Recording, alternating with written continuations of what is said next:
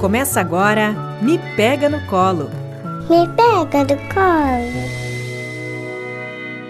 Olá, ouvinte! Estamos iniciando o nosso podcast Me Pega no Colo, um programa que veio para falar dos aspectos relacionados aos primeiros mil dias de vida da gestante aos dois anos da criança. Esse programa é uma produção da disciplina de aspectos fisiológicos e nutricionais da gestante e do latente do mestrado profissional em saúde materno-infantil da Universidade Franciscana. Eu sou a Marinara Pinto, psicóloga, e estou com a minha colega Tainá Ribas de Moraes, ginecologista e obstetra. Somos alunas do mestrado profissional em saúde materno-infantil da Central Técnica Clenilson Oliveira e Alan Carrion. O Me Pega no Colo é desenvolvido na rádio Web UFN e quem nos orienta é a professora Franciliane Benedetti, com a orientação da professora Carla Torres, do curso de jornalismo da UFN. Para começar, nós vamos falar sobre a suplementação de vitaminas e minerais na gravidez. Assunto muito importante que gera muitas dúvidas entre as gestantes. A primeira pergunta que eu gostaria de fazer para a Tainá é qual a importância da nutrição na gestação e o desenvolvimento da criança. Muito bom, Marinara. Eu vou começar respondendo, então, uh, dizendo que a nutrição ela ocorre muito antes da gestação, né? Então, a gente compreende o período da nutrição entre os mil e cem dias, que são os três meses antes de engravidar até os dois anos da criança. E isso representa uma janela muito importante para o desenvolvimento da criança e reduz a possibilidade de doenças ao longo de toda a vida. Então, nessa fase, a nutrição e alimentação da mãe afetam a saúde dela e das futuras gerações. Por isso é tão importante que elas tenham uma alimentação que forneça todos os nutrientes com qualidades e proporções adequadas. Ah, legal, Tainá. Você falou sobre os nutrientes com quantidades e qualidades adequadas. Eu ouvi falar que o ácido fólico é muito importante para as gestantes e para as mamães que estão tentando engravidar também, é verdade? Isso mesmo, Marinara, com certeza. O ácido fólico é uma das vitaminas mais importantes para o bebê, né? Ela é conhecida como a vitamina B9 e é responsável por diminuir os riscos das deficiências no cérebro e da coluna, coluninha do bebê, né? Então, são chamadas deficiências do tubo neural. Além de prevenir aborto espontâneo, dificuldade do crescimento do bebê, pressão alta da gestação, hemorragia e anemia da mãe.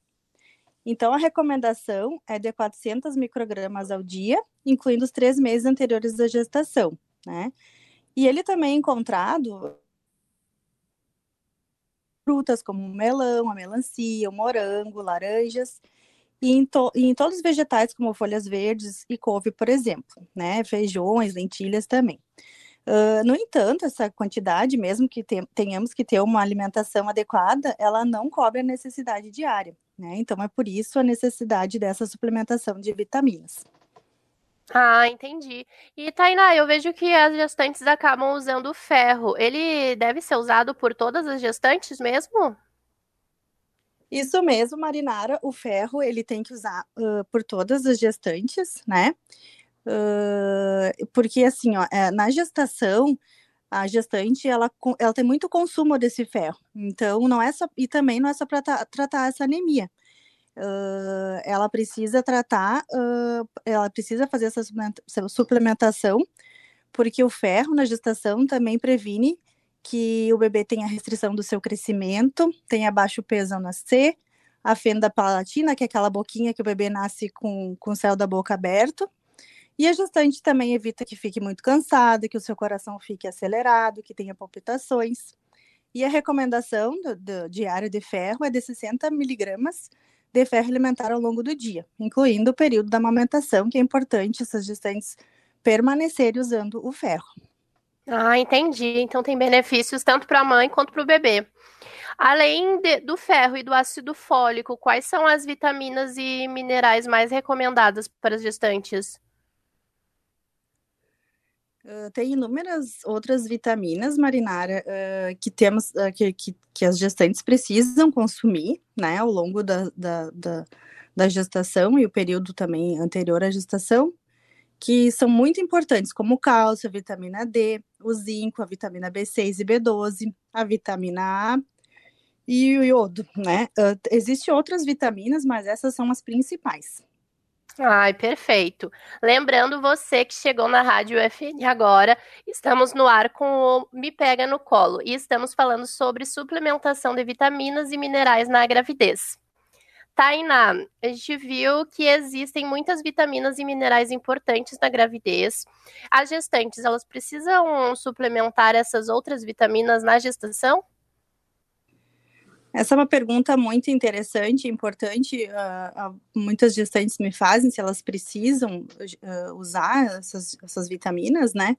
E eu sempre explico que ter uma alimentação correta, onde ela ingira frutas, verduras, legumes, feijão, ovos, fibras, carnes, peixes, laticínios, leites, queijos, diariamente em quantidades corretas. Mas a gente sabe que isso não é a realidade da maioria das pessoas, né?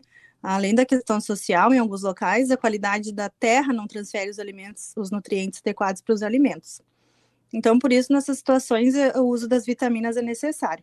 Inclusive, como já tinha falado antes, no período da amamentação. Mesmo assim, a gente precisa priorizar uma dieta rica em vitaminas, ferros, ferro, fibras, minerais, e esse é o melhor caminho para promover a saúde ideal e reduzir o risco de doenças como pressão alta e diabetes. Ah, perfeito. E Tainá, o que, que a falta de vitaminas e minerais pode causar na gestação, na gravidez? Marinara, então, assim, ó, a, a falta das vitaminas, ela é muito séria, muito grave, né? A gente, ela pode ocorrer por, por deficiência mesmo no consumo, a gestante não, não ingere adequadamente essas vitaminas, uh, por baixa disponibilidade das, desses nutrientes na dieta ou por aumento da necessidade das mães, como eu tinha dito, a questão do ferro, né? Então, o tratamento dessas deficiências, ele deve ser avaliado e orientado pelo médico e pelo nutricionista, né? Ela pode, por exemplo, uh, alterar o desempenho físico, quando a mãe não se alimenta adequadamente, o que, que pode acontecer no bebê?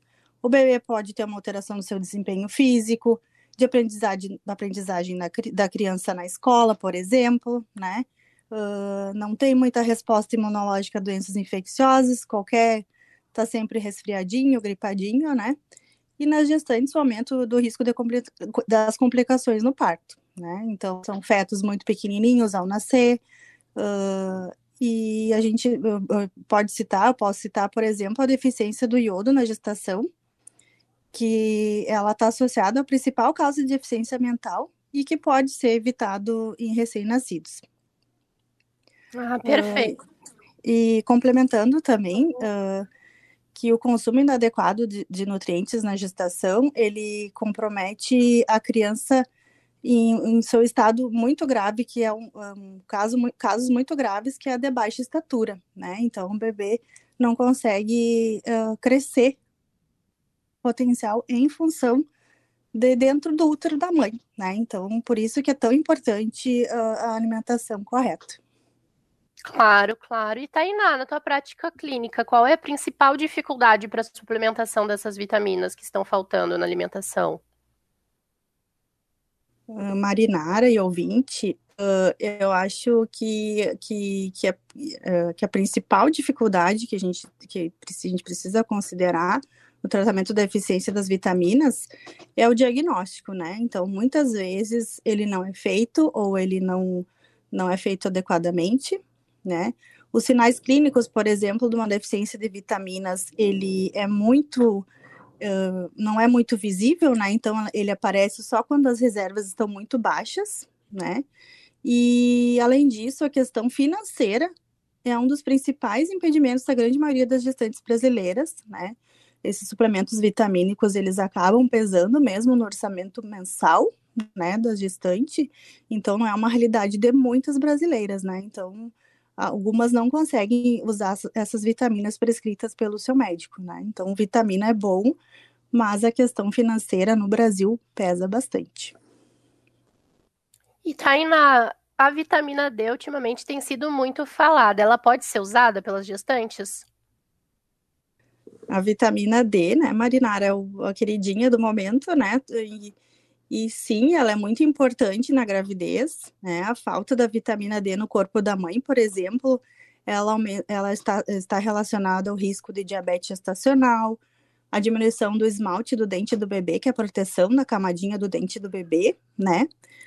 Além disso, uh, qual o benefício dela? Ela estimula a produção de insulina pelo pâncreas, diminuindo a chance de diabetes gestacional, diminui o risco de autismo, por exemplo, e contribui para a formação dos ossinhos do bebê. Né? Então, a principal fonte da vitamina D é pela exposição solar, porém a gente sabe que, que a gente tem um, um dano muito grave na, na, camada de ozônio, então alguns uh, dermatologistas não recomendam a exposição uh, diária, né? então a nossa fonte seria alimentação de carnes, peixes, ovos, fígado, queijos, cogumelo, entre outros. E se persistir essa deficiência quando diagnosticada, né, a suplementação é, é necessária. A dose diária recomendada é de 600 unidades internacionais ao dia, mas sabemos que de mil a dois mil unidades diárias são seguras na gestação. Ah, perfeito. Eu ouvi dizer que as gestantes com risco de pressão alta na gravidez devem usar o cálcio. Isso é verdade? Essa informação é correta, sim. Há um tempo, há um tempo nós já sabemos disso, né? Que o cálcio no organismo da mãe ele pode trazer a falta, né, do cálcio no organismo da mãe ela pode, ele pode causar uma doença muito séria e grave, que é a pré-eclâmpsia, né? Então, a pré-eclâmpsia é um, um quadro grave, depressão alta, e ela afeta o organismo da mãe e do bebê. Então, os pacientes que têm um baixo consumo de cálcio, o que, que é cálcio, né? Onde que a gente, a gente, onde a gente encontra o cálcio? No leite, no queijo, no iogurte. Uh, sabemos que muitas não ingerem esses esse tipo de alimento, né? mas também nós encontramos ele no brócolis, na sardinha, no espinafre, na linhaça e nos ovos.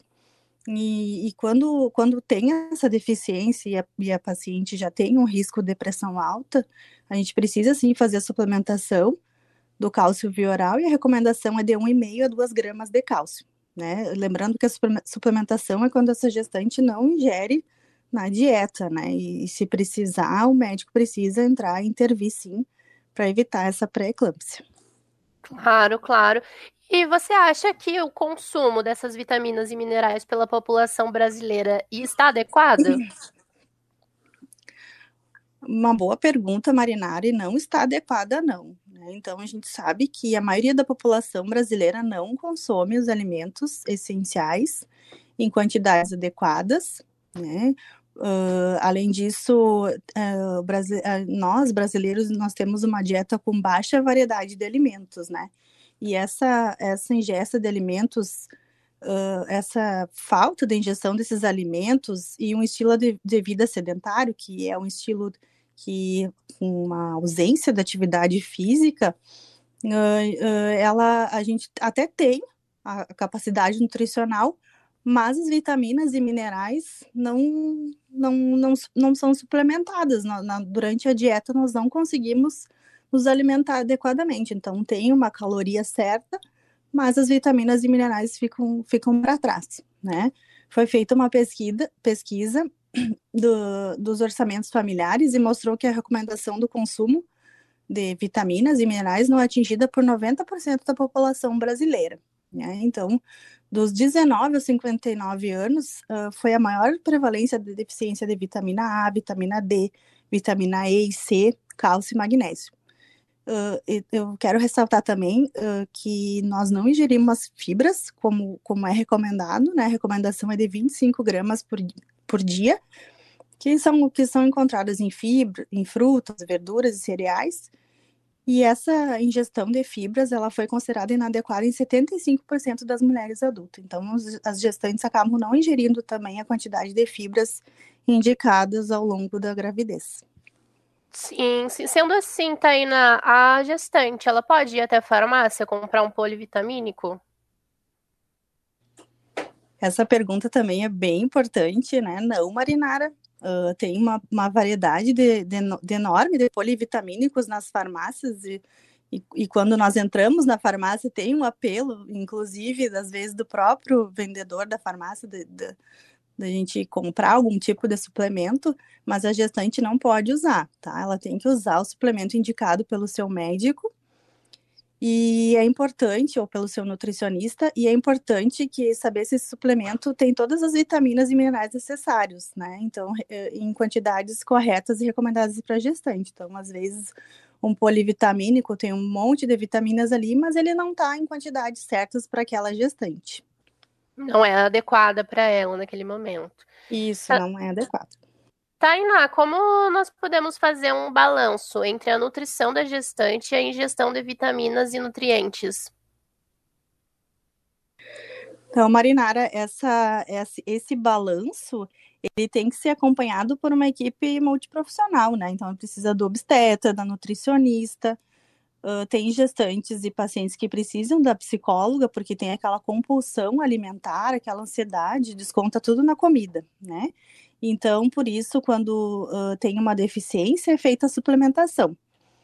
Então, esses profissionais, eles devem mostrar para o paciente o quanto uma alimentação saudável é benéfica para a mãe e para o bebê.